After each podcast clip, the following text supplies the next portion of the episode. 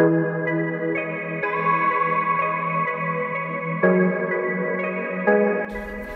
olá, manos e manas. Eu sou a Letícia e está começando mais um Explana Mana.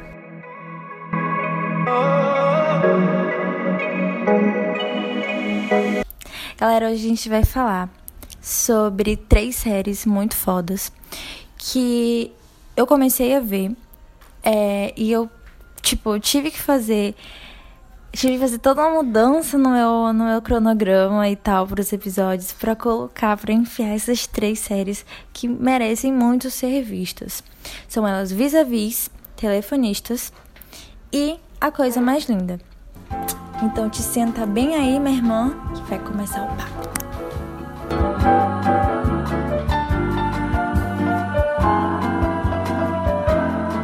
Então, gente, hoje a gente está aqui com a Jasma, a minha amiga, a gente vai discutir um pouco sobre essas séries. A Jasma, Jasma, tu assistiu um pedacinho só do Vis-a-Vis e alguns episódios de Coisa Mais Linda, né? Coisa Mais Linda, eu assisti a primeira temporada toda. Eu parei, eu parei no primeiro episódio da segunda. E Vis-a-Vis, eu assisti há um tempo atrás, até o segundo episódio só. Cara, tu já terminou a temporada? Realmente, a primeira temporada. Eu não cheguei a ver. Eu terminei a primeira temporada de Coisa Mais Linda, eu terminei. É curta, né? São sete episódios, apesar de ser longo. Né? Sim. Longo, são 40 minutos. É, eu acho que sim. Eu terminei agora há pouco. Já tava no segundo. Quando eu me dei conta, já tava na segunda temporada. Eu, primeiramente, já tinha assistido a série antes, dos dois primeiros episódios. E apesar de ter gostado, a série ela não me pegou sabe, pra maratonar e ver logo tudo de uma vez. Não, porque ela é muito densa pra, pra fazer isso, né? Pra conseguir maratonar, assim, pelo menos eu achei. Sim. Então, quando eu voltei a ver, e aí eu fui, voltei, né, pro início, eu resolvi ver até o final, seguir a história, né? E aí a gente, ela vai te conquistando, né? Você tem que dar a chance pra série te conquistar. E quando eu, eu falei, eu tô, me peguei, já tava na segunda temporada já. Eu fiquei até surpresa. Aconteceu o mesmo comigo. Quando eu fui assistir o primeiro episódio, até metade mais ou menos do episódio, eu não tinha me sentido tão cativada por ela. Então eu deixei ela um pouco de mão e tal. E depois, quando eu fui lá dar a chance, a partir da metade pro final do primeiro episódio, as coisas vão começando a, a ficar mais dinâmicas. Sim. É bom pra ver porque ela tem muitas questões que são pra lá de interessantes, né? E aí, Sim. desde o primeiro episódio, ela já fala a que veio. Exatamente. Né? Você já sabe do que, que a série tá querendo, o que, que ela tá, o que, que ela propõe, que tipo de discussão você vai ver ali. Então, se você não gosta desse tipo de discussão, aí já é o momento de parar. Exatamente. Mas você já sabe, ela já anuncia assim, nós vamos falar desses assuntos, nós vamos tocar nessas feridas. Exatamente. Isso é muito bom, eu adorei a série.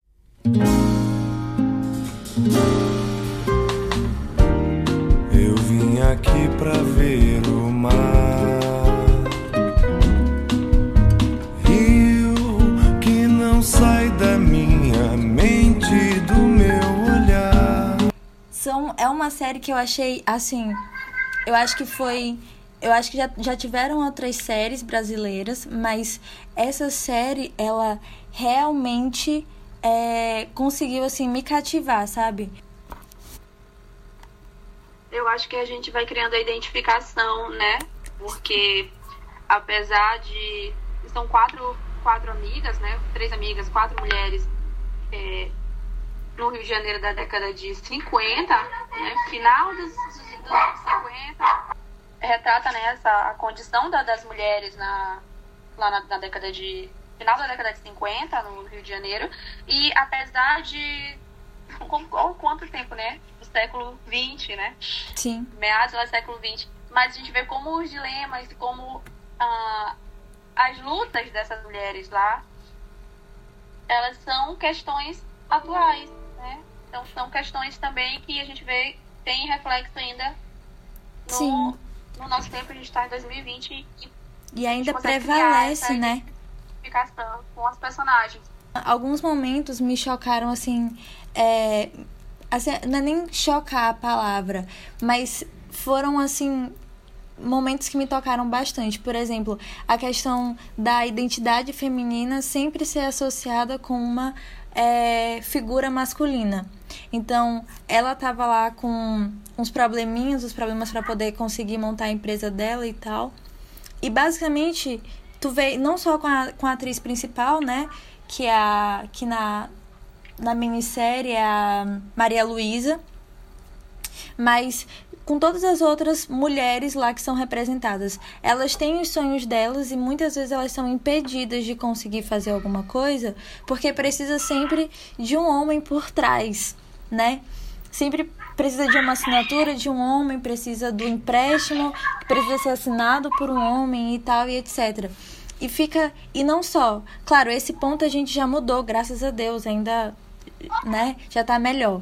Mas quando a gente vai. A gente já evoluiu de lá pra cá, a gente evoluiu andou alguma É, já andamos alguma coisa. Mas quando ele vai falar a respeito de. É, da, da Maria Luísa, ela, ela, ter, ela acabar tendo que ficar sozinha e tal, né? Ela não, não quer mais casar com ninguém, não quer mais se envolver com ninguém. E aí gera um conflito ali. Porque todo mundo é, que tá no meio social dela diz que para ela não ser mal vista na sociedade, ela precisa de um, um marido, né? E a outra lá precisa. As, as, as mulheres, quando elas vão se casar, elas precisam engravidar logo de imediato, elas precisam dar um filho e tal, e etc. E aí aparece lá a personagem, a outra personagem, que é pela Fernanda, que ela não quer ter filho.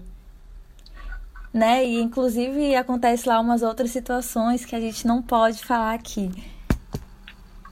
Mas é, é, tipo, muito interessante porque isso é, é, sei lá, sabe? A questão de estar tá acompanhada. Ainda existe muito, eu acho que ainda existe muito esse esse estigma, sabe? Essa coisa de que você, de que uma mulher para ela poder ser feliz, ela precisa estar tá acompanhada de um homem. Sei lá, uma criança, uma meninazinha, ela já começa, ela já cresce meio que com a ideia de que no futuro ela precisa se casar com alguém e depois ela precisa ter filhos. Né? Eu acho que isso ainda é uma ideia que está muito forte dentro da sociedade ainda. Tipo, talvez agora e tal, nessa nossa nova geração, é que as coisas estejam se, se desprendendo um pouco mais dessa ideia. Mas tu ainda vê, assim, muito aquela questão da, da dependência emocional, por exemplo, da da necessidade de você, de uma mulher estar tá sempre acompanhada de alguém e tal. Ainda se vê muito isso, sabe? Eu pelo menos acho. Eu acho que tem sim. É, é claro que. Acho que a gente não pode nem comparar, né? Por exemplo, né? É, nessa época a mulher ela precisava de autorização do marido, né? Pra fazer muita coisa. Sim. E, mas a gente ainda tem hoje essa, essa imposição que vem da nossa socialização mesmo, desde cedinho, né? Você é ensinada que tem que estar ao lado de uma figura masculina, como uma, até como uma forma de te validar, né? Isso também para o cara, ele precisa estar ao lado de uma mulher, uma forma de ser visto também como é, um homem, um verdadeiro homem. Né? Uhum. E eu acho que essa, essa dinâmica, é, ela tem mudado ainda bem. Uhum. Então, é, mas ainda tem um estigma dessas as mulheres que decidem né, levar uma vida sem um relacionamento, ou até tem relacionamentos, mas não nessa dinâmica de, daquela, da família, né? A família nuclear, sobretudo. Essa mulher ela ainda é estigmatizada. Né? Sim.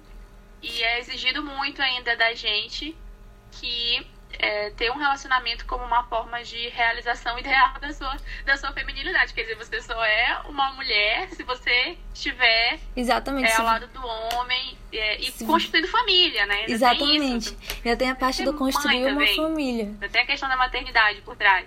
Eu tenho uma tia-avó que ela nunca se casou.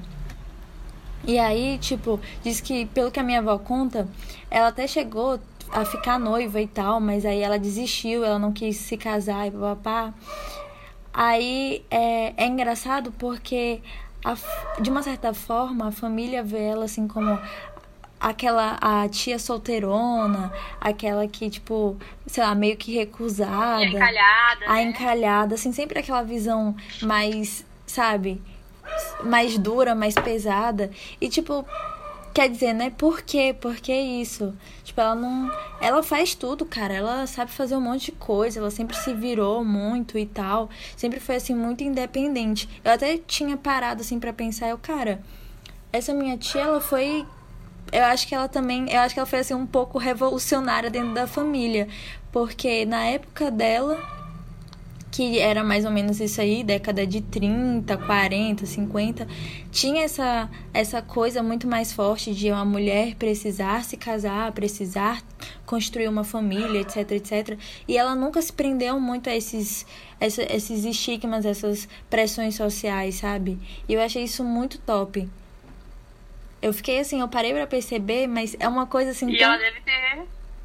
Sim, ao longo da vida dela, ela deve ter escutado muito comentário é, negativo sobre essa escolha dela, né? Porque parece que não é uma escolha sua, que você não pode escolher. Que você, você tá sozinha porque alguém escolheu não estar com você. Exatamente. A né? ideia é exatamente dizer, nenhum essa. homem te quis. Parece que o problema. Tem um problema, tem alguma coisa de errado com você. Por que tem de errado contigo que ninguém te. Não, pode ser uma escolha sua de simplesmente decidir estar sozinha, de não se ver com ninguém. E tudo bem né? E eu acho que a maioria das pessoas hoje que tem ainda esse pensamento são pessoas justamente que são ainda muito fruto dessa época. São as pessoas mais velhas mesmo. Acho que a galera mais nova não tem muito essa neura ainda. É, eu acho que se de desconstruiu um pouco essa pressão, isso. De, de se pressionar e pressionar os outros. Eu acho que não, não, não existe, não. É, assim, às vezes eu até encontro, por exemplo, imagina, a gente pode ver essa questão da necessidade de estar com alguém quando, por exemplo, uma, duas hipóteses, duas situações. Quando uma menina ela termina um namoro, todo mundo já fala logo pra ela: "Ah, mana, mas relaxa, depois tu encontra outro cara, tu vai ser feliz com outro cara e não sei o que e tal". Tipo assim: "Ah, tu já vai logo conhecendo, aproveita agora e vai conhecer outras pessoas e tal". Tipo, nunca eu é muito difícil ouvir uma pessoa é, chegando para uma moça e falando para ela, tipo assim: ah, cara, aproveita essa oportunidade, vai te conhecer, vai, sabe, vai dar um tempo para ti mesma, vai fazer as coisas que tu gostaria de fazer, etc, sabe? Tipo, aquele exercício de se amar, de estar feliz com a própria companhia, normalmente já vão empurrando por um próximo relacionamento, sabe? Como se ela tivesse a obrigação de estar com alguém. E com o menino, Parece que não tem uma. Se ele, por exemplo, escolher que ele não quer ficar com ninguém, tipo, não existe uma pressão tão grande, sabe? Parece que, tipo assim, ah, tudo bem. Depois você vai lá e arranja outras meninas e tal. Mas é sempre, sei lá, é mais, entre aspas, é aceitável a decisão do cara, do menino, do que da menina. Outra coisa que eu achei muito interessante na série é porque ele quebra aquela história de que o o machismo ele só vai é, pesar pro lado da mulher, sabe? Eu, pelo menos assim, eu, eu senti isso, sabe? Eu consegui visualizar isso dentro da série. De como se, tipo assim, ah, não é só as mulheres que estão ali é, sofrendo com toda a opressão, né, do, do sistema patriarcal, etc e tal. Mas o homem também. É tanto que tem um momento que o, o esposo lá da Teresa, ele é até, tipo, zoado pelo irmão. Ele não tem moral com o irmão, nem com a mãe, porque ele é um cara mais sensível, porque ele é um cara mais aberto e não sei o quê. E assim, na concepção deles, homem não pode ser sensível, homem tem que ser mais durão, tem que ser mais racional, tem que controlar a mulher, sabe?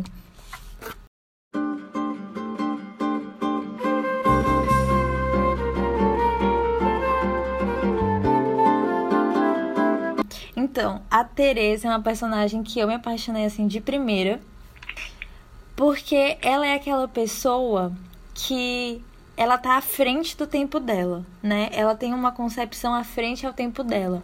Então ela ela vai lá, ela não tem medo de arriscar, ela é aberta, ela é, sabe? Eu achei isso muito top ela vai lá, ela luta pelo. Ela questiona: ah, por que, que só tem homem aqui dentro da empresa? Por que, que tem um monte de homem aqui se passando por mulher? É, enfim, ela vai tentando ali, ela, ela vai sempre questionando, sabe? Algum comportamento e tal. Ah, mas você tá. A sociedade vai estar tá agindo assim com ela por quê? Sabe? O que, que ela fez demais? Por que, que uma mulher não pode fazer isso? Não sei o quê. Então eu achei isso muito massa, sabe? Sim, é uma personagem muito forte. E que ela acaba influenciando é as outras, né?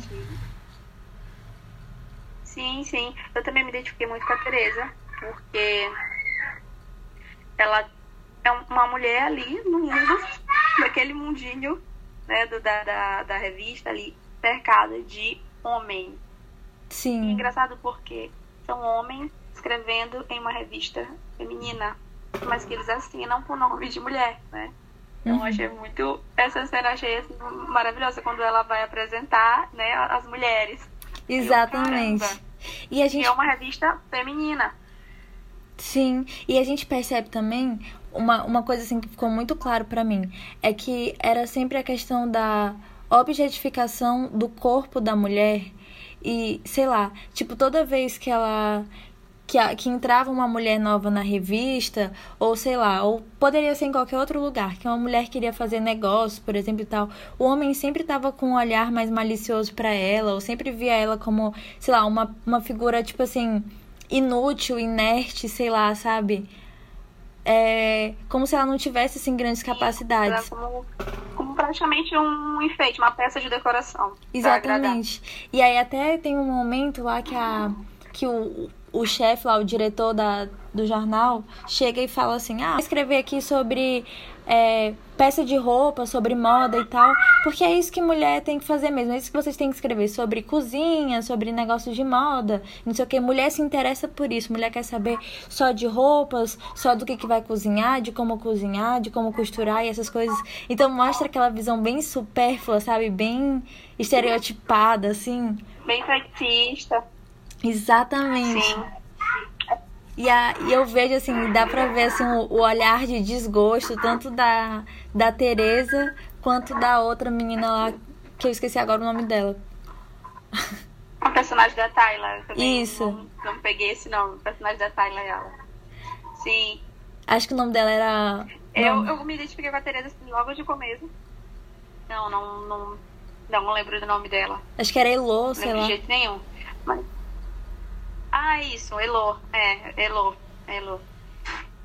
Por, por, acho que a Tereza é da, das três ali, eu acho que a Tereza é a mais consciente do que limita ela e de onde é que ela precisa ir, né? Sim. Eu acho que ela, talvez por ter, por ser a das únicas delas ali, da, do núcleo privilegiado das três, que já trabalha e tudo, e já tá nesse ambiente completamente machista e sexista ali da revista, ela teve muito mais que se impor, né, para conseguir.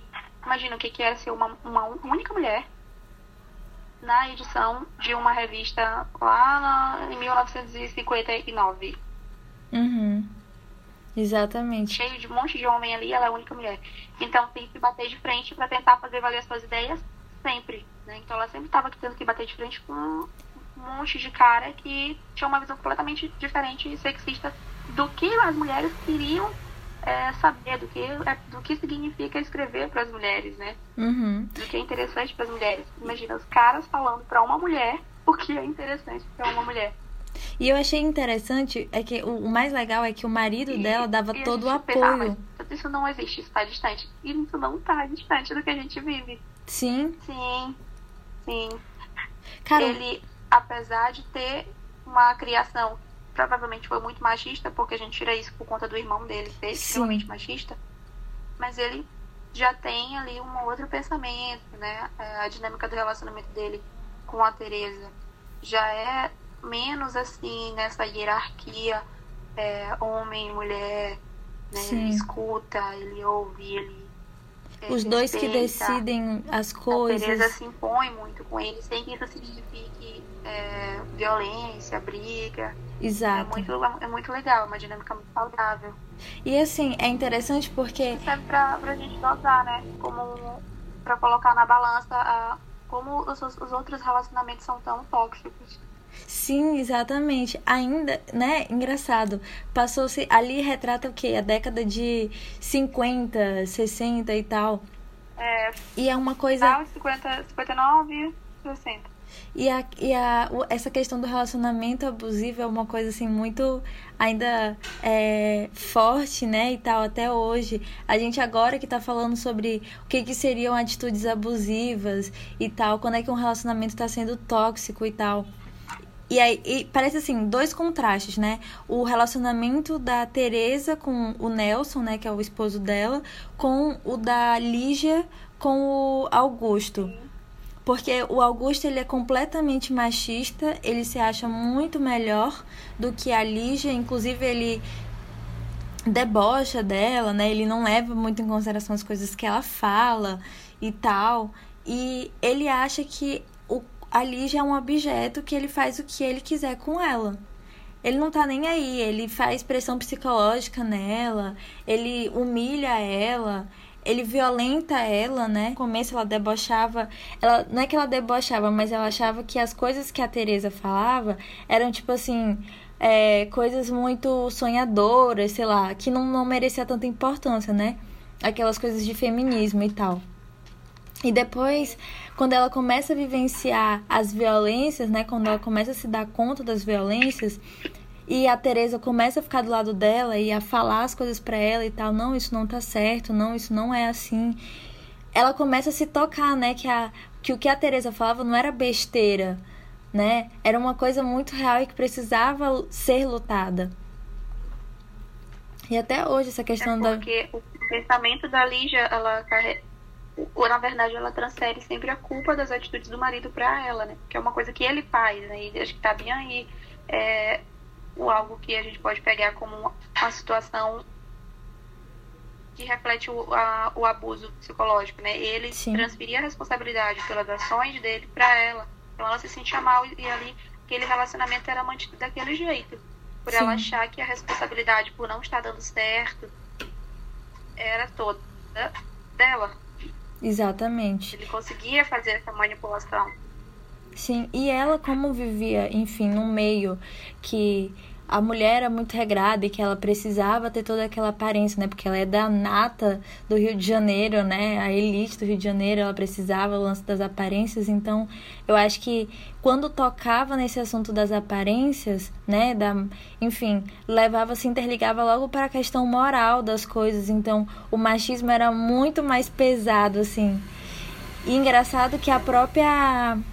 Que a Maria Luísa ela parece que ela é, ela é reprimida, mas chega um momento que ela explode quando ela né, tem o contato no, com o Rio de Janeiro e tal, e passa por toda aquela situação e tal. É, e ela explode, ela começa a enxergar que as coisas não podem ser assim. E ela até fala, né? Ah, eu sempre tive muitos sonhos, mas é, ver como as coisas são injustas, porque que os homens eles podem colocar os sonhos deles em práticas e a gente não pode? Por que, eles são melhor? Que, que eles são melhores do que a gente? Tipo coisas assim, sabe?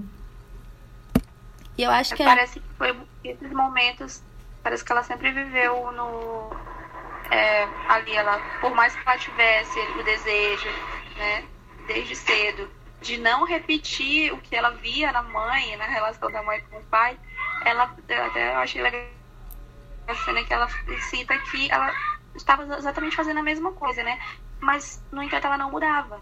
Então, essa, esse baque que ela passa com o marido, né, o Pedro, é uhum. o ponto de virada para ela perceber que ela não precisava mais se encaixar naquela forminha de, de esposa, de mãe, né? Que ela poderia em busca do sonho dela. E eu acho que aí como ela começa a ver as barreiras, sabe? Eu acho que aquelas barreiras que a Tereza já tinha visto ali, né? Ela vem de Paris e tal. Então ela já começa, já tem essas, já tá vivenciando isso. Aí a, a personagem da, da Maria Casadeval, a Malu, começa a ver naquele momento, né?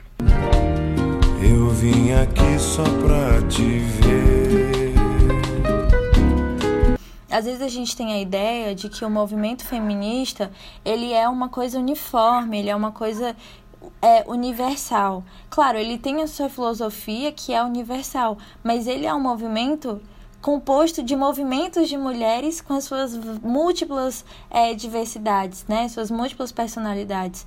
E aí a gente consegue perceber que mesmo elas sendo mulheres e mesmo elas por serem mulheres não tem não terem local de fa não terem um local de expressão de fala dentro da sociedade, mas é, elas têm outros contextos particulares, sabe? Elas não são, não podem se tornar um grupo só, porque elas são muito diferentes.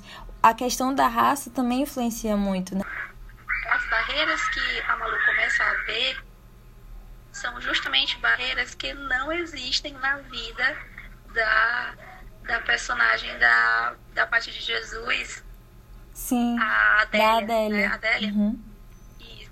Porque ao mesmo tempo que a Malu ela tá lutando pelo direito de conseguir trabalhar, a Adélia, como uma mulher negra, não precisou lutar por esse direito. Ela sempre teve que trabalhar para sobreviver. Exatamente. Aí fica claro um ponto também muito importante da série, que é é, eu acho que somos mulheres lutando por independência e pelo conquistar o nosso espaço, mas existem outras mulheres em situações diferentes. A nossa condição lá não é universal. Aí mostra como existem diferenças aqui contra a diferença racial, como Exatamente. a luta dela é, nessa liberdade, direito de trabalho representava justamente talvez o ponto de o ponto contrário da luta da vida da Adélia. Sim, até porque a Não Adélia. era luta pelo trabalho, né? Era de sobrevivência. Era muito mais que isso, era sobreviver. Exatamente. Até porque a Adélia ela carregava o fardo não só de ser mulher naquela sociedade extremamente machista, e a gente ainda vive numa sociedade Sim. machista, mas também a questão da, é, da raça, né? Da etnia dela, aliás. Então, é. né? Eu acho que na, nessa questão da, da Adélia, é, eu, eu fiquei reparando que não sei, não sei se tu teve esse olhar, mas em todas as cenas que aparecia algum empregado, sempre era uma pessoa negra. Sim, exatamente. E, então, justamente porque essa era a relação, né? E que era que era como se via, né? E era o que mais se via. Né? As pessoas negras, infelizmente, ainda nesses, nessas é, funções consideradas é, menos relevantes, nem ocupar um espaço social assim mais elitizado.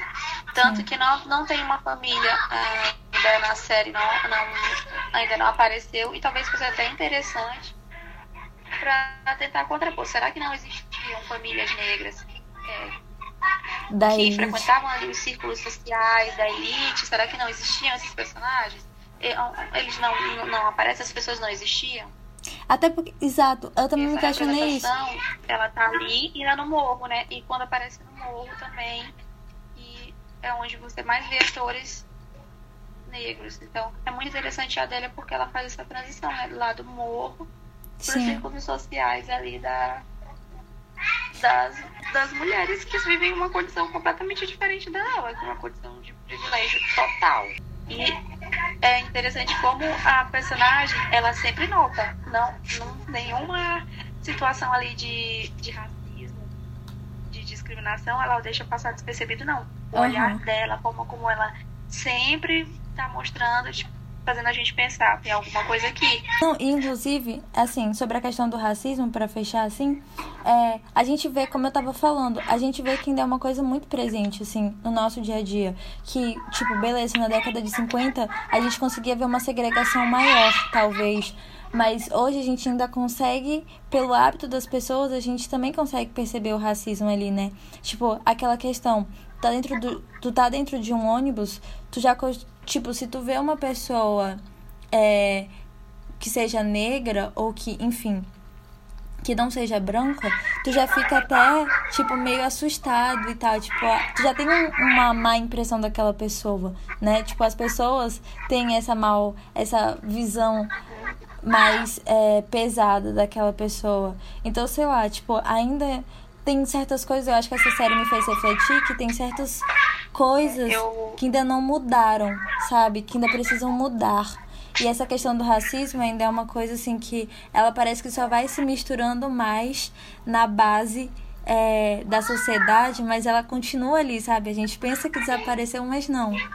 Ó, uma situação, é, a situação do elevador, por exemplo, dessa separação né? Do elevador de serviço do elevador social. A gente tem ainda essa separação. Sim. Né?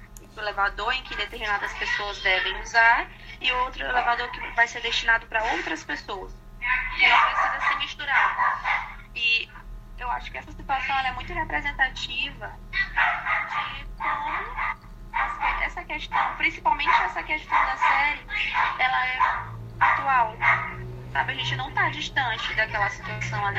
Exato. De pensar qual é o lugar das pessoas negras, que a gente, que, que espaços é, são esperados que elas ocupem, Sim. a forma como são tratadas, como racismo velado, que a gente ficou nessa história de que tem é, democracia racial, a gente já sabe que isso na verdade não existe, né? Sim. Mas a gente pensar quem gera, tipo, por que, que foi feita essa diferenciação? Sim, quem exato. eram as pessoas Lá que no passado. prestavam serviços a outras, que precisariam usar um elevador social. Sim. Né? Eu lembrei da, da situação que aconteceu do Miguel, do menino Miguel, né? Sim. E que acho que ali está escancarado assim. Que além de ser uma questão, tem uma questão de classe, tem uma questão racial também. E aí vem mais um outro, mais um ponto, né? É, mulher, trabalhadora, preta e pobre. São todas essas é, as questões que atravessam aquela personagem e que a gente não vê nas demais. Sim, E exatamente. vai mostrar. É, a, a gente está querendo, a gente está falando de desigualdade, mas existem outras desigualdades que elas, elas a gente tem o que é semelhante, mas existem outras desigualdades Que elas conversam, né, entre si. E eu acho que é, é- isso é, é bacana porque mostra como está distante a situação dela com a das outras Sim. Ah, se ela soubesse que quando ela passa, o mundo inteirinho se enche de graça e fica mais lindo por causa do amor. No primeiro episódio do podcast, a gente estava falando sobre 50 tons de cinza e. É, e 365 dias. E a gente falou sobre a questão da romantização do, da- do relacionamento abusivo.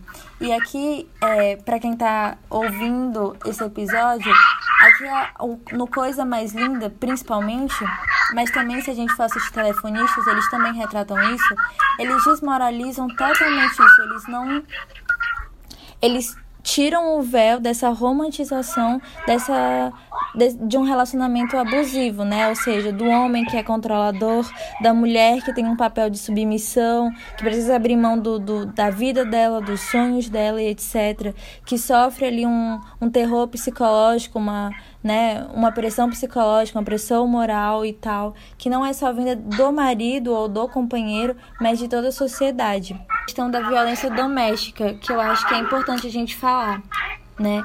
É, no 365 dias a gente tinha falado sobre a violência que a personagem lá sofria com o, o sequestrador. E aqui a gente vai estar retratando um caso que é, que é muito frequente, casos que são muito frequentes de ah, violência contra a mulher dentro de casa, né? Inclusive eu tinha visto um post recentemente que era sobre que era assim, a- os homens que violentam as pessoas que é, os homens que violentam as mulheres, eles não são ou que estupram, eles não são monstros. E aí com o passar da postagem, da postagem ia dizendo que eles são pessoas normais, que eles são os pais, eles podem ser pais, padrastos, tios, então eles estão ali muito próximos, né? E na série retrata exatamente isso, no relacionamento da Lígia com o Augusto.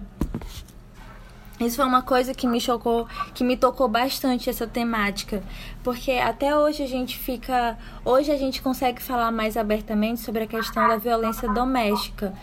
Mas até alguns anos atrás, isso era uma coisa muito velada. Pouco se ouvia falar sobre denúncias, é, sabe, incentivos sobre denúncia e tal.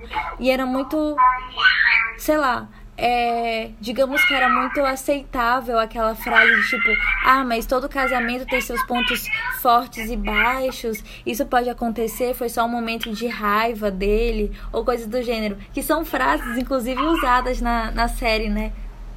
Sim, é, eu acho que é, essa, essa ideia de que é uma questão que precisava ser resolvida dentro de casa, né? De que é uma questão natural, no casamento acontecem brigas, situações elas são normais. Até pouco tempo, do ponto de vista histórico, né? Tipo, até pouco tempo o homem ele tinha direito. Se ele se sentisse a sua honra fosse violada, ele poderia matar e, tipo, a mulher e tá, tá tudo bem. Pra defender a honra, sabe? Foi pra defender a honra, então tá tudo bem. Então, eu acho que muito diz muito sobre é, o direito sobre o corpo né, da mulher, dizer, de fazer o que você bem quiser, inclusive violentar. E inclui todo tipo de violência, né? Física, verbal, sexual, né? Que é uma questão também. E ela tá presente lá na série. Sim. E assim, e a é, situação do casamento ela acaba normalizando essas violências, porque é, é praticamente o direito do homem Sim. sobre o corpo, né? Então, é, se a mulher é vista como propriedade, então ele pode fazer aquilo que ele bem entender. Isso não precisa ser discutido e ninguém vai olhar isso com maus olhos. E é até- normal casamento. Tu tocou até numa parte que foi importante. O homem se sentir no direito, a partir do momento que ele tá casado, ele se sente no direito de, de ter o corpo da mulher, de ter a vida da mulher ali na palma da mão dele. É, é interessante porque a Malu, ela até fala com o pai dela, tipo, ah, eu não quero mais ser fi eu não quero mais ser vista como a filha do seu Ademar, sei lá, acho que é esse o nome do pai dela nem como Sim, a, é a esposa do Pedro e tal. Ou seja, a mulher tá sempre sendo. é, a vida dela tá sempre nas mãos de um homem, sabe? E o homem é quem precisa, com, quem, quem controla a vida dela. Tipo, eu achei. E ela, tipo assim, por exemplo, a Lígia, ela é muito. Até então ela era muito com- é, passiva em relação a essa situação, né? Tipo, ela tava lá, tinha sofrido uma violência e tal, e aí ela, tipo, ficou pensando, ah, não, eu tô triste, foi ruim aquele momento, mas isso acontece. É, tudo bem ele ter ficado nervoso assim, também a culpa foi minha, como tu falou. Ela se joga a própria responsabilidade, né? Dos atos dele. Sim, E aí ela, ah, talvez todo casamento seja assim, não sei o quê. E ela não quer. E aquela história assim, casa, é, como é que é? Entre mulher, homem e mulher não se mete a colher. Isso ali é muito briga visível. marido e mulher, Não se mete a briga de colher. marido e mulher não se mexe a colher. Isso é muito visível ali, cara. Tipo, muito visível. Tipo, a Lígia não quer que ninguém interfira. Ela conta pra Tereza, ela conta, né, pra, pra Malu, pra Adélia e tal. E as meninas querem fazer alguma coisa e ela, não, vocês não vão fazer nada. Né? Porque ela acha que não. Sim, que é. ela tem vergonha da situação, né? Ela tem vergonha por se sentir, acho que nessa responsabilidade, porque é algo que ela vive com o marido que ele faz, ela crê que a culpa é dela Sim. e, e as pessoas veem dessa forma, né? É e como se- apesar disso, também a gente vê como ela gosta dele, ela justifica as ações por gostar dele. Mas a posição dela ali é de vítima. Ela é o vítima de um marido que é, é violento, é agressivo, é, É. extremamente machista. Então a posição dela já é de vítima. E é esse, esse, esse conflito com a personagem, principalmente da Teresa, que escancara o quanto ele está sendo errado, o quanto ele está agindo de forma errada com ela. E ela quer escancarar isso para todo mundo. Enquanto a Lígia, ela tá com vergonha, ela não quer, porque ela sabe que o julgamento vai ser todo em cima dela. dela. E ela não vai conseguir aguentar. Ela se sente. Tem muita questão da dependência emocional, né? Eu acho que todos os valores que, que a, a sociedade carrega e até dentro da família dela, né? Enfim, eu acho que ela se sente muito, acaba sentindo aquela sensação de que ela é incompetente, de que se o marido dela não tá feliz, então ela precisa dar um jeito nisso, porque ela não pode viver sem ele, ela não pode ter uma vida para além dele e tal. Eu lembrei agora que na Telefonistas aparece uma situação parecida, mas não foi de violência nem nada. A situação foi a seguinte: é, a menina. Aliás, foram duas situações.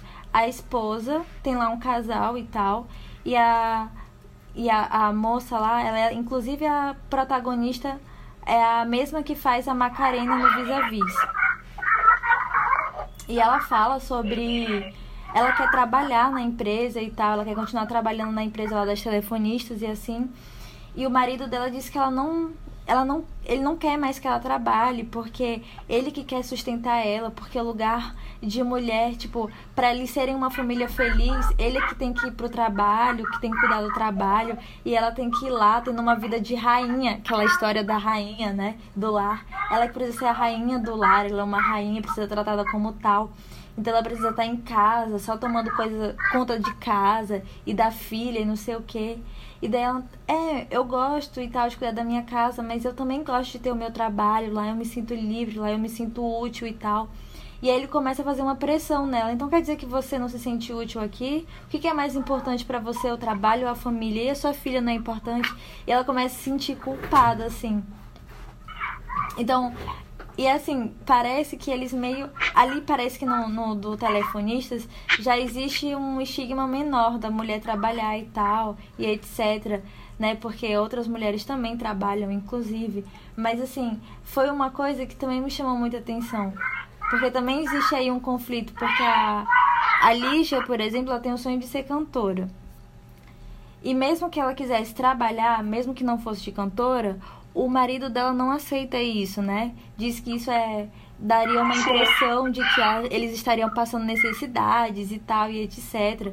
Inclusive fala lá, tipo, zoa, digamos assim, do irmão dele porque ele deixa a Teresa trabalhar e que o casamento vai acabar se destruindo porque ele deixa porque deixa ela trabalhar e não sei o que, não sei o que. Então achei isso aí muito interessante. Acho que todas essas, todas essas questões que a gente falou lá no começo, né? São elas que fazem justamente a série ser tão interessante. Pelo menos como eu sou muito assim interessada pelas questões de gênero e tudo, por esse debate. Então acaba sendo muito interessante para mim. Mas para quem não gosta, não vai curtir muito, porque, como eu falei, a série ela não, ela não dá é, ela não dá meia volta, não sai pela tangente para falar dos temas, ela vai e fala. Exatamente. Talvez depois a eletricidade se desenvolver melhor, né? Eu acho que talvez esse, um ponto negativo fosse para apontar assim, um ponto negativo apontaria esse, que eu acho que às vezes passa de um tema para outro sem desenvolver muito bem, é sempre um desfecho muito assim, amarrar totalmente aquele desfecho. E aí já passa para uma outra questão. Sim.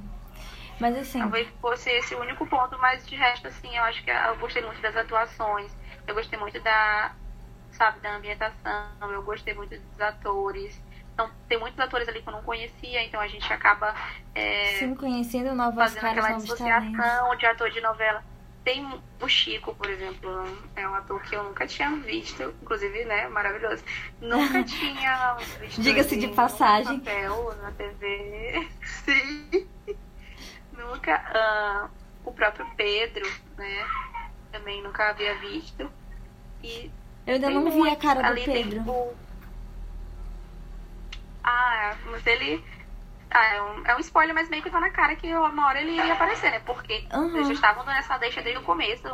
Uma hora ele iria aparecer e ele aparece. Eu nunca vi aquele ator, tá, o meu personagem. A assim, Adélia, eu não tinha visto a Ao contrário Adélia. das meninas, né?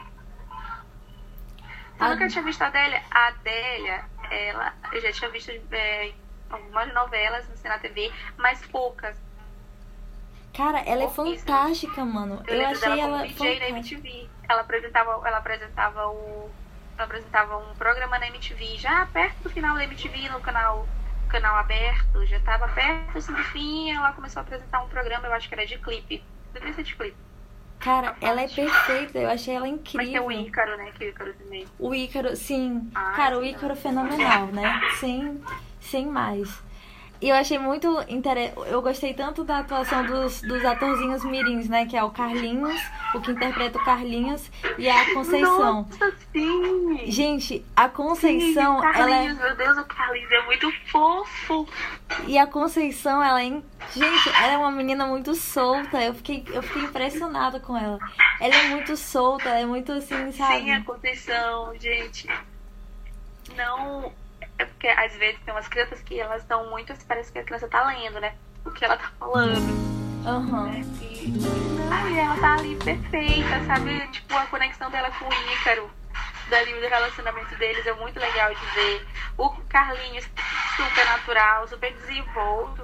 Eu Falei, gente, mas que criança mais Sim. fofa. Ele falando. Eu acho que eles imaginam- mãe, coisa mais fofa do mundo. E eu acho que eles imaginam assim, eu, eu não sei, eu tive essa ideia das crianças, né? Como se elas estivessem brincando de faz de conta, sabe? E eu Sim, acho que por isso que pareceu tão verdadeiro. Nossa, eles se saíram muito bem. Bom, Eu também gostei. Gente, telefonistas, ele também pega, ele faz a mesma pegada de coisa mais linda. Eles também retratam muito essa questão da condição feminina, tanto no trabalho quanto na sociedade, de uma certa forma, sobre a questão da independência. E assim, o que eu não cheguei a assistir a concluir toda a série de telefonistas, mas ah, os episódios que eu fui, acho que eu fui até o terceiro ou quarto episódio, eu achei muito interessante porque mostrava também a luta das mulheres para conseguir o espaço delas. Então, uma se metia com máfia, fazia, sei lá, uma máfia para conseguir dinheiro e conseguir uma vida independente em um outro lugar, né, onde já era mais possível o acesso da mulher no mercado. A outra não queria se casar e o pai queria forçar ela a se casar de qualquer jeito. Então, ela tenta fugir, ela tenta, enfim, Inclusive, é engraçado, inclusive, Jasmine, isso é uma coisa que eu achei muito, assim, curioso. Porque tem uma personagem telefonista que ela é assim, ela é toda boêmia, ela, enfim, não quer nada com nada, ela quer ser livre e tal. Então ela tem aquela ideia de que se ela estiver com alguém, né, é, ela já vai estar sendo presa de novo, ela já vai estar. a, a liberdade dela já vai estar sendo novamente tomada. Sim. E aí ela tá se metendo lá com um menino, né? Um cara lá, sei lá, acho que um ficante dela e tal. Aí ele fala, e aí, quando é que você vai aceitar é, se casar comigo ou namorar comigo, alguma coisa assim? E ela fala assim, você tá doido? Eu tô querendo sair das mãos do meu pai, você acha que eu vou me prender nas mãos de outro homem? E aí ele fica tipo assim, Maravilhosa. Sim, e ele fica. E ela fica. Ele fica passado com essa situação, porque ele, tipo, cara, como assim e tal? Mas isso é o normal, isso é o natural e tal. E aí ele fala assim, tá, mas você vai querer ser um. Você vai querer ser é, aquelas solteironas não sei o que e tal. Aí ela- ele fala, assim- ela pega e fala assim: se isso for o preço da minha independência, da minha liberdade, então sim, eu quero ser.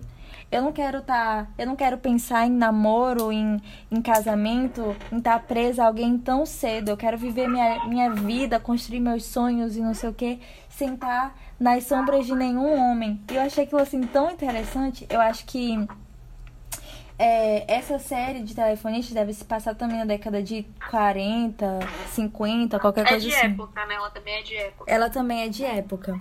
Mas é muito interessante porque ela. Só que assim, telefonista já é uma pegada um pouco mais. que mostra diferentes situações. E situações assim tão, um tanto extremas. Porque tem uma lá que ela é meio que. que ela tenta conseguir dinheiro a qualquer forma, né? Então ela tenta construir a, a vida dela com as brechas que a vida dá vai aparecendo com as oportunidades. Tudo que ela quer, independência dela, é, é, enfim, viver de uma maneira livre, sem também estar associada ao nome de nenhum homem. A outra é como se fosse uma Lígia da vida, que ainda está muito imersa dentro de uma bolha, mas está tentando ali, toda vez que ela tem uma oportunidade, ela tenta agarrar o máximo possível. Mas ela ainda é muito massacrada com o, a pressão psicológica que o, o drama psicológico que o marido faz e tal, e a família, etc. E tem essa que é uma jovem que ela que ela quer viver a vida dela, ela não, ela não quer estar apegada com ninguém e tal. Cara, eu assim, eu achei essas duas muito parecidas. Só que telefonistas eu ainda não, não dei prosseguimento, porque me apaixonei por coisa mais linda e aí, né, é isso. E aí, coisa mais linda tomou tempo, né? Porque os Gente, episódios são 30 a incríveis. 40 minutos, né? Apesar dela ser curta, a primeira temporada tem 7 episódios. Não sei quantos, quantos episódios tem a segunda. Mas apesar dela ser curta, ela trata de muitas questões e são 40 minutos. Então, é um, eu acho que é um tempo. Eu acho que é um tempo grande, assim, né? é, eu acho que ela traz muita coisa, assim, a, é é- o suficiente pra abordar tudo que ela precisa abordar. Sim, exatamente. Ela, ela acaba. Tipo assim, eu não achei o episódio grande em tempo. Acho que ele é, tipo, mais ou menos o que. O que é a maioria das séries. Só que ele, a história é muito densa. Já vai trazendo um monte de situações ao mesmo tempo, assim e tal. E aí você tem a impressão de que ela é super longa. É, eu. A gente tá falando, falou dessa, né? Série de. São séries de época, as duas, né? Uhum. Tem telefonistas eu ainda não vi. Mas tem, são personagens femininas fortes e marcantes em uma época de opressão, assim, escancarada, escrachada Exatamente. nas mulheres. Eu vou, acho que fica uma dica pra mim pra eu assistir também essa série, que ainda não vi. Eu já olhei ali, mas engraçado, pelo nome a gente não imagina, né? Que ela tem todo esse Tá- tá potencial, né? presente, Sim, exatamente. Sim, sim, eu nem imaginei que era de época, pelo nome. Cara, incrível a série também. Muito bacana. É. O que eu vendo é, vendo a, a coisa mais linda, eu, tipo, eu tava conversando contigo, eu tinha te falado, né? Que me lembrou bastante uma outra série. Não pelas temáticas, assim, tudo, mas pela a- toda a estética, assim, da década de 60, né? Dos anos 60.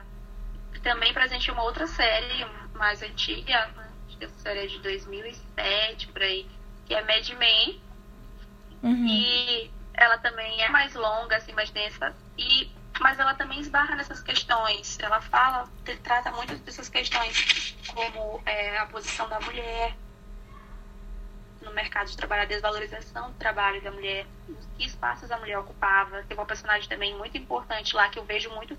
Eu estava estabelecendo muito esse diálogo dessa série, dessa personagem de Mad Men, com a personagem da Teresa.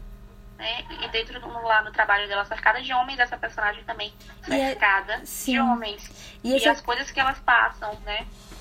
E eu achei uma coisa assim que é assim até absurdo, porque quer dizer, ela era tão pouco visualizada, né? Embora ela fosse a talvez a co-diretora, sei lá, co-editora e tal, mas é, era tão absurda a condição que ela passava, porque além dela ter que conquistar a voz dela, ficar sempre questionando, sempre problematizando e essas coisas todas, ela não tinha uma condição é, ela não tinha uma, uma- não era valorizado o trabalho dela porque as matérias que eram colocadas para ela eram sempre matérias assim digamos supérfluas ou menos com menos se- seriedade tipo ah vai lá acompanhar o o, o sei lá o fechamento a abertura da, do desfile de moda de não sei o que não sei o que então era sempre coisinhas assim muito sei lá picuinhas e depois E, e e até a questão, e daí ela pega e vem falar assim, quando a outra entra, ela fala assim: "Ah, talvez com você aqui a gente consiga um banheiro feminino". Tipo, cara, né? Sei lá. Eu, eu fiquei aquilo, tipo, para mim aquilo ali pareceu tão absurdo, mas o pior é que isso é muito provável de acontecer, né? Demais.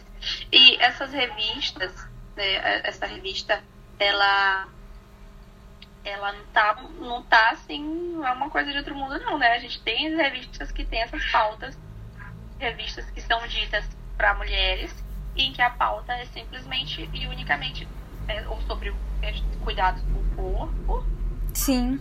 ou é, sobre relacionados a, a relacionamentos, né? Que, como manter o relacionamento. É, então, essas revistas, que impulsiona Elas muito essa questão do. elas, Que, é- que impulsiona muito. elas ajudavam a reproduzir todo o machismo e ajudam ainda. né? É importante dizer, ajuda. Todo o machismo, toda uma ideia sobre o que é ser mulher, que é esperado que uma mulher faça, que Sim. lugares são esperados que as mulheres ocupem, que atividades são esperadas que elas exerçam, que nós, né, Sim. Então, é isso. Ninguém tá inventando a roda, sabe? Tipo assim. Isso já é uma muito coisa que. tempo, E é muito atual Isso, ainda, há né? muito tempo, os meios de comunicação, esse, né, rádio, TV, as revistas, já estavam aí reproduzindo justamente aquele discurso lá de dentro da casa. O discurso lá do marido, colocando que colocava a culpa na mulher pela agressão que ele cometia. Tava, tava tudo nas entrelinhas dessas revistas, né? Os sacrifícios que a mulher precisava fazer para manter um casamento, porque ser desquitada era visto também com maus olhos, né? É, não- a mulher praticamente se colocava numa situação de marginalizada. Ela era marginalizada por ser desquitada. Exatamente. Todas essas situações, elas é, simplesmente serviam para reforçar o lugar de submissão da mulher. E até aquela questão, Quem é poxa. que fazia a revista?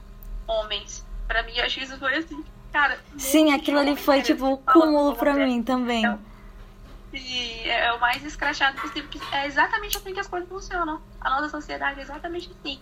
Um bando de homens dizendo o que, que a gente tem que fazer, como é que a gente tem que agir, até onde a gente pode ir, o que a gente não pode fazer. É exatamente, Exatamente. E aí a- a- é engraçado porque a Teresa até questiona isso, né? Cara, você acha que isso aqui não tem nada a ver com o que a mulher quer ouvir, com o que as mulheres querem ouvir, ou o que elas querem saber, não sei o que. É, aí ele pega até deboche dela. Teresa, você tem que parar com essa história de que existe um mundo só pra mulher e não sei o que e tal, tal, tal.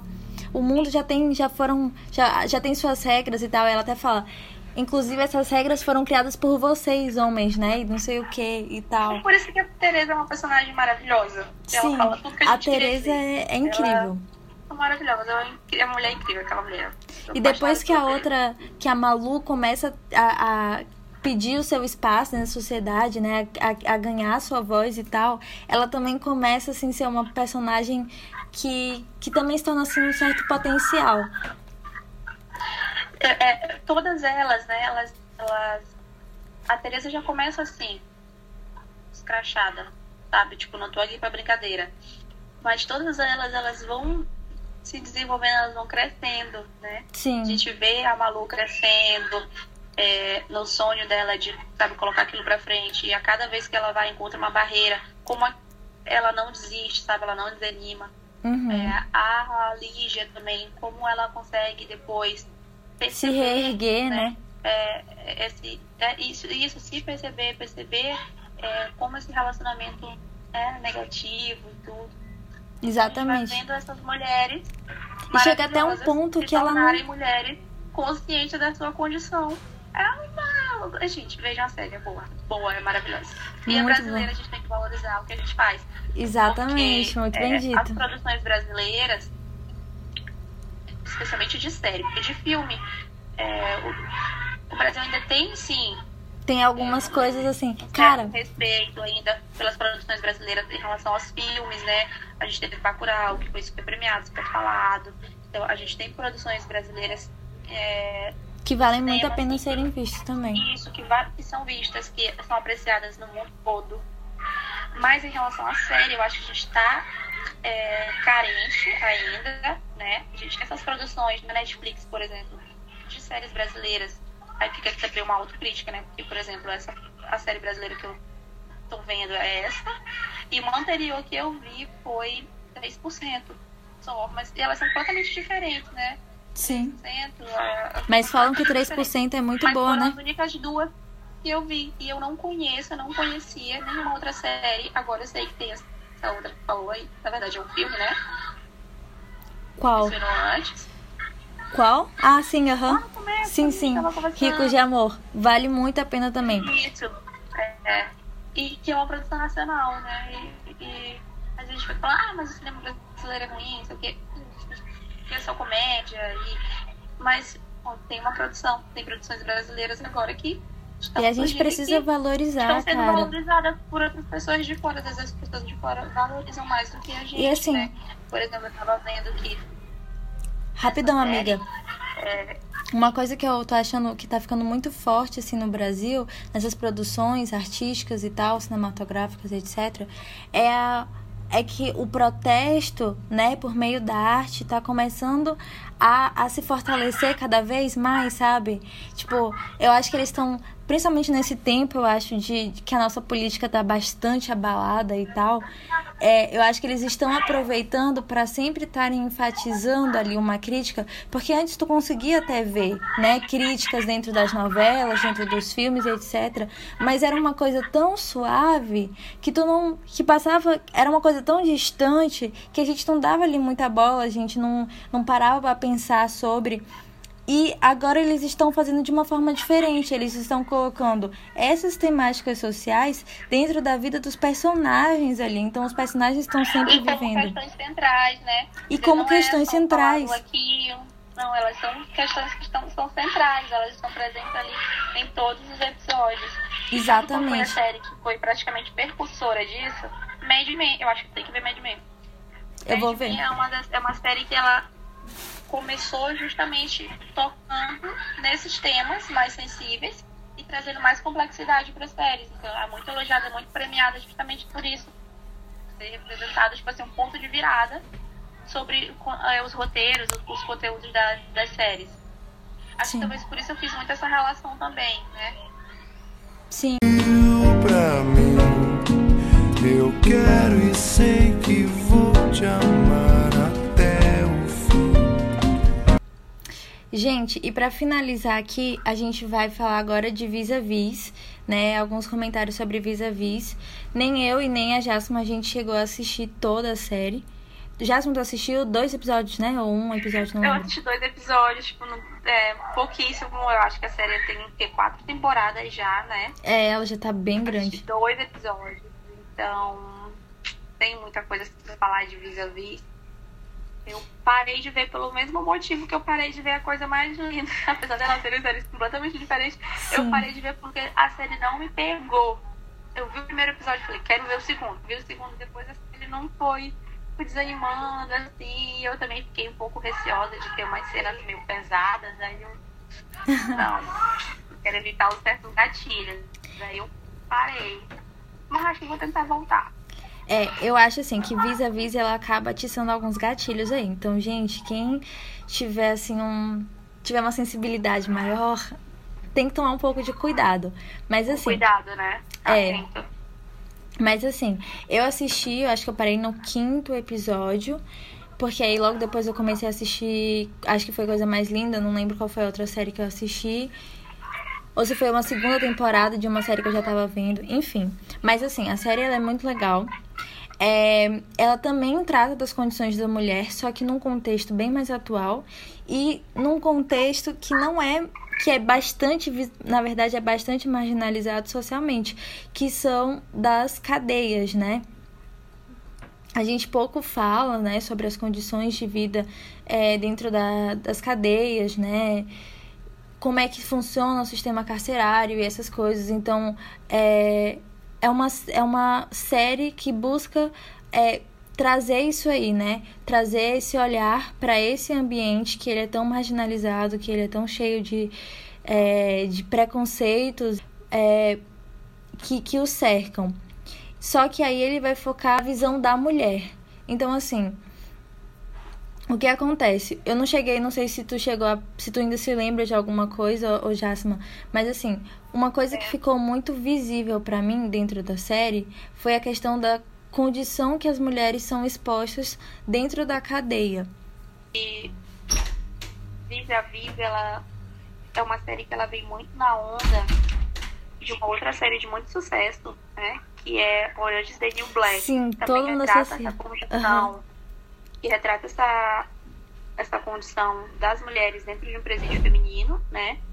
Então, eu, a gente acaba que não é impossível não fazer, não O fazer link, alguma né? comparação, né? Não, exatamente, é impossível, ainda mais porque é, Orange New Black acabou sendo uma série de muito sucesso. Então ela acaba sendo está presente no imaginário da gente quando vai ver uma série que também trata sobre mulheres dentro de um presídio e como elas vivem, como elas se relacionam ali dentro.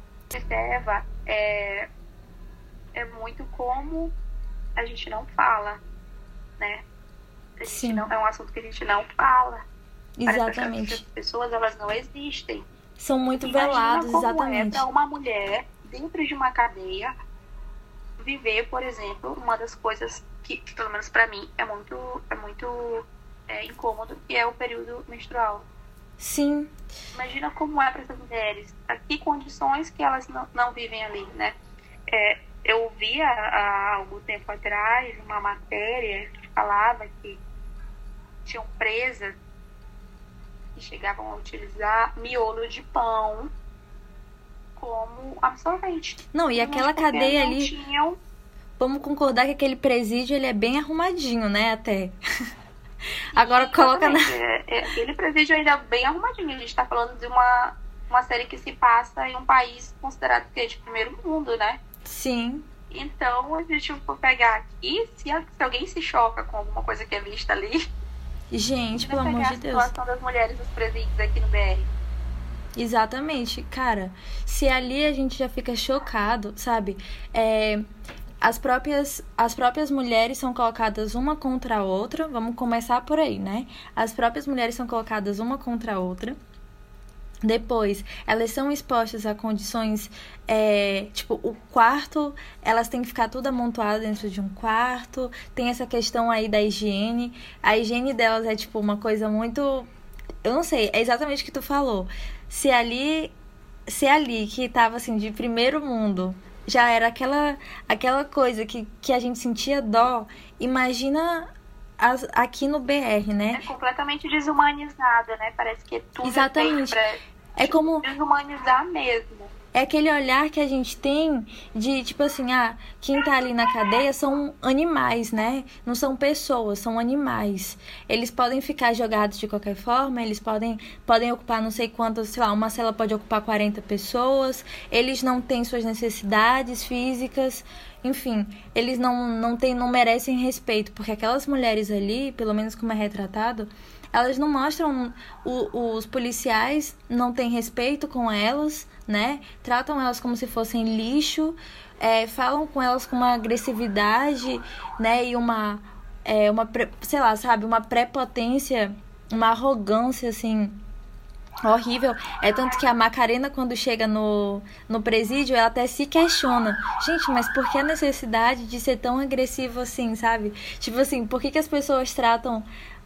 E, e aquilo ali, essa arrogância, acaba virando é, a forma como eles se tratam dentro da cadeia, né? Dentro de todo mundo e tal. E ela até, e ela é até como vista como a mais pura, ou como a mais certinha e tal, como a mais educada. Mas na verdade ela tá tratando todo mundo como humano. E o resto tá sendo tratado como animal, como lixo, né? Depois a própria depois a própria situação de assédio, de estupro, sabe? É, que elas passam também, tipo, a gente não é porque elas estão numa prisão que elas não vão sofrer também essas situações. E tipo, a, a personagem principal, ela né, vivencia uma situação de que ela é assediada constantemente pelo médico, que é colocado como uma figura de de confiança dentro lá do presídio, né? Foi justamente na. na é, eu já tinha pegado spoiler, né? De, do que. Do que aconteceria. E eu acho que sabendo, pois a gente teve, teve aqui o caso do Roger Abdelmaci, teve o caso de, do próprio João de Deus. A Sim. gente não tá esperando muita coisa de homens quando eles estão sozinhos com mulheres, né? Sim. Especialmente quando tem essa relação de poder, tipo, aí é de confiança, que é você confiar em um médico. Então, quando eu, ele apareceu ali, já fica aquela aurezinha. hum, O jeito como ele olha também, ele acha que ele pode tá tratar, alguma coisa. né? E eu acho que tipo, a gente já tá esperando que vai dar, vai ter alguma coisa ruim ali, vem alguma coisa ruim dali. Né? Você vê essa e questão aí da foi justamente na cena em que eu parei e não voltei a olhar mais. Porque eu poderia, imaginei que, cara, não, eu já sabia que queria acontecer uma coisa ruim, eu já sabia. Amiga, eu não posso não, dizer, foi. eu não Eu posso parei. dizer, mas precisa realmente voltar. Não, eu sei, eu sei, eu já peguei uns spoilers aí que Mariana me deu. Marina tá assistindo também. Ela adora, ela adora, ela. Ó, ela tava falando que ela adora todas as séries. Ela ama Telefonista, é, é Vis-a-Vis, a coisa mais linda. Ela tá dizendo, gente, só série maravilhosa, eu amo. Sim. Vis-a-Vis ela falou pra eu ver, eu comecei a ver por causa dela, entendeu? Aham. Só que ela é péssima porque, porque ela dá spoiler. Se ela não tivesse me dado spoiler, eu teria terminado. Pois é, então, tipo assim, eu acho interessante exatamente o que tu falou, sabe? Eu acho que a condição, é, pelo fato delas serem presidiárias, elas são tratadas como se fossem ninguém, como se fossem animais. A não ser que elas ameacem, que elas, né, é, comecem a agir com, com também determinado tipo de comportamento agressivo. Aí elas são, tipo, respeitadas. Mas, por exemplo, é, o médico olha do jeito que ele quer para as pacientes, faz, fala qualquer coisa com qualquer tipo de, de intimidade para as presidiárias lá. Aquela outra policial que ela foi ameaçada, que ela era ameaçada lá pela outra. É, desculpa o spoiler, gente, inclusive. ela, ela tratava as meninas do jeito que ela queria também, sabe? Não existia nenhum tipo de respeito por aquelas pessoas, né? E aí a gente pensa naquela situação assim, como se vai fazer um tratamento de ressocialização, né, que era o objetivo da cadeia, como é que eles vão fazer um processo de ressocialização se aquelas mulheres são tratadas como se fossem lixos, né? Como é que você ensina alguém a não ser violento Se e você- a palavra de ordem é a violência ali dentro daquele ambiente? Exatamente. E aí elas acontece que elas mesmas ficam umas contra as outras, sabe? O, o ambiente é tão hostil, o funcionamento é tão, é, sabe, tão que elas acabam se tratando, vendo umas as outras como inimigas, né? Elas não se ajudam, elas não são. É difícil lá tu achar uma, uma companheira, uma pessoa que tu possa contar realmente, que ela possa te te, te apoiar, né, a melhorar, é muito difícil, porque o próprio ambiente não, não dá essa ordem, né? Não, não, não faz com que elas tenham essa mesma conduta. E cobram delas que elas tenham uma conduta boa, né? Então, ou seja, é uma coisa totalmente hipócrita, um sistema totalmente hipócrita. E tem até um. Eu acho que a parte. Eu acho que elas ficam. O momento que elas ficam bastante animadas é quando é, elas vão fazer um documentário, né? Participar lá docu do documentário da pessoa. Que inclusive a série meio que gira também em torno desse documentário. E aí mostram alguns flashes do, das cenas do documentário e são os momentos em que as presidiárias elas finalmente têm voz, né? No finalzinho de episódio tinha assim um momento ou, ou intervalo, digamos assim, de episódio, tinha um momento em que mostrava a filmagem do documentário. E aí elas eram questionadas sobre alguma situação, tipo, ah, o que, que você gostaria de fazer depois que você cumprisse a sua pena? E aí elas falavam, ah, eu gostaria de estudar, sei lá, eu gostaria de estudar algumas línguas, tipo francês, sobre não sei o que, papapá. Ah, como é que você. Você acha que você vai conseguir emprego fácil, não sei o quê? E aí fala, você acha que alguém vai querer me contratar? Eu que cumpri, que tô cumprindo não sei quantos meses de cadeia, não sei quantos anos de cadeia, não sei o quê. Claro que não, eles não vão ter confiança nenhuma em mim e não sei o quê. Vai ser uma coisa muito difícil. Eu acho que talvez eu tenha que montar meu próprio negócio, não sei o quê. Então, eu acho interessante porque traz essas situações, sabe? Talvez por isso é, a gente possa pensar essa relação de, de rivalidade entre elas, né, dentro da cadeia, como uma relação que existe fora. Elas se veem como rivais é, ali no presídio, porque elas se veem como rivais e se veem como rival é, na vida fora de lá. Né? A gente é educado para enxergar na, na amiguinha, na, na outra mulher, uma rival. Alguém Sim. que vai competir por você, com Exatamente. você, sabe? Por aquele carinha lá, alguém que vai ser visto como falsa. E a gente, a gente recebe, infelizmente, uma socialização que é pra nos afastar, né? Pra nos desunir. Inclusive, eu achei muito interessante. Tem uma página no Instagram que eu acho muito foda. Que é. Agora eles mudaram o nome pra Femistê, Feministê, alguma coisa assim. Que antes tava. Antes era Femi mesmo, alguma coisa assim.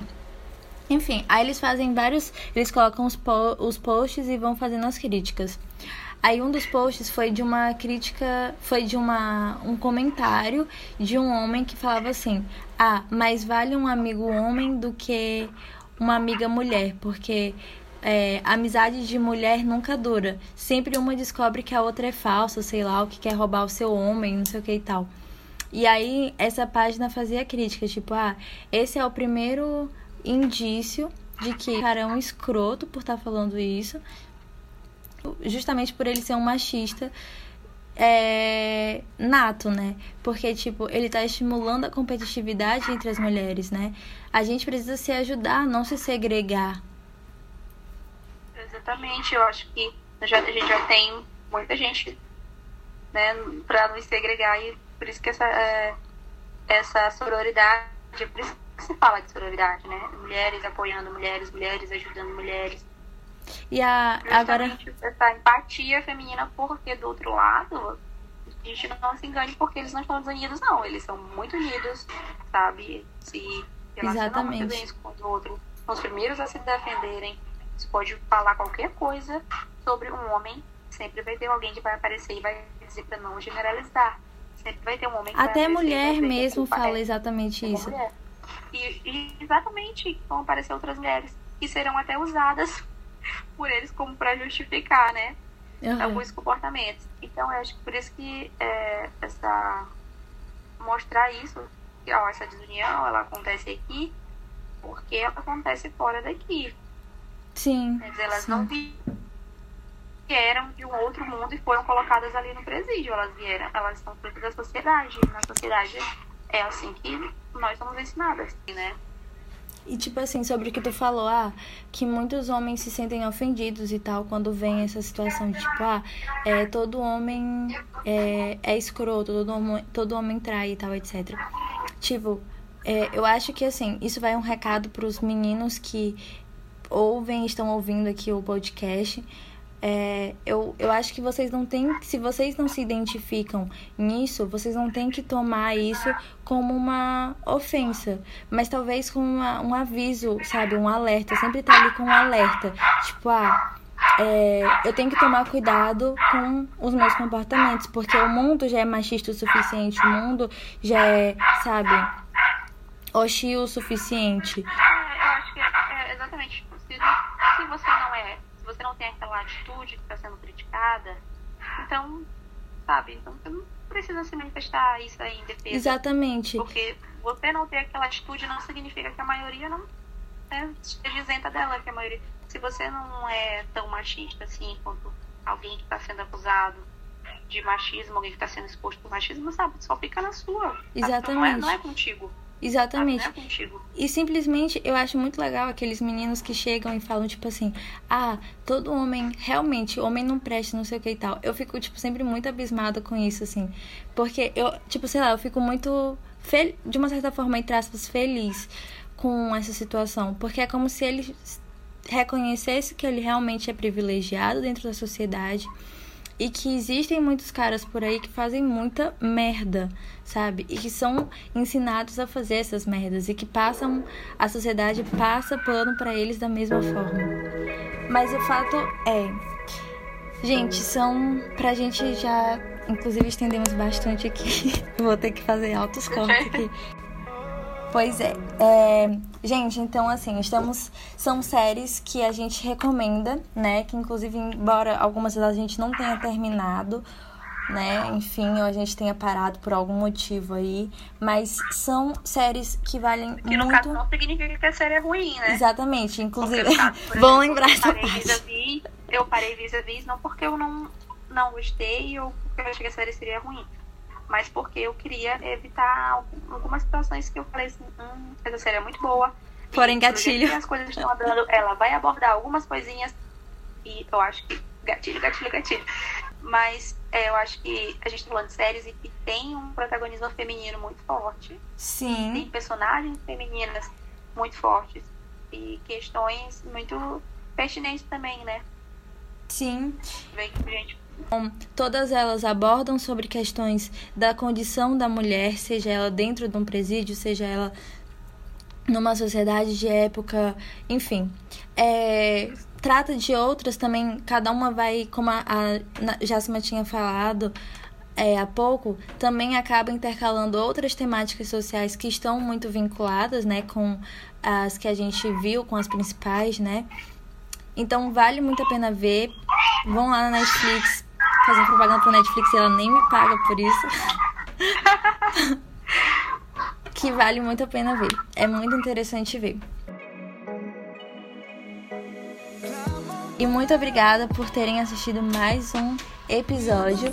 Não se esqueçam aí de deixar o, o comentário de vocês lá. Podem chamar na DM, enfim, comentar o que vocês Inclusive, acharam. é, sugerir séries que também tem é, essa temática, né? Ou que também tem personagens femininas fortes, por mais que não tenha essas questões sociais aí como centrais, mas que tem personagens femininas que são assim, tipo, mulherões da porra. E podem recomendar também outras séries que vocês veem que tem discussões sociais que são interessantes. Tipo, ah, ah, mas não é o central, como a Jássima falou, ah, mas isso aqui não é a temática central dela e tal, etc. Mas mesmo assim, nas cenas, passa ali, faz alguma crítica social aqui e ali. Podem ir lá, recomendem e tal, que a gente vai se preparar para o próximo episódio. Muito obrigada mais uma vez por terem assistido e até, aliás, no caso, ouvido. E até o próximo episódio.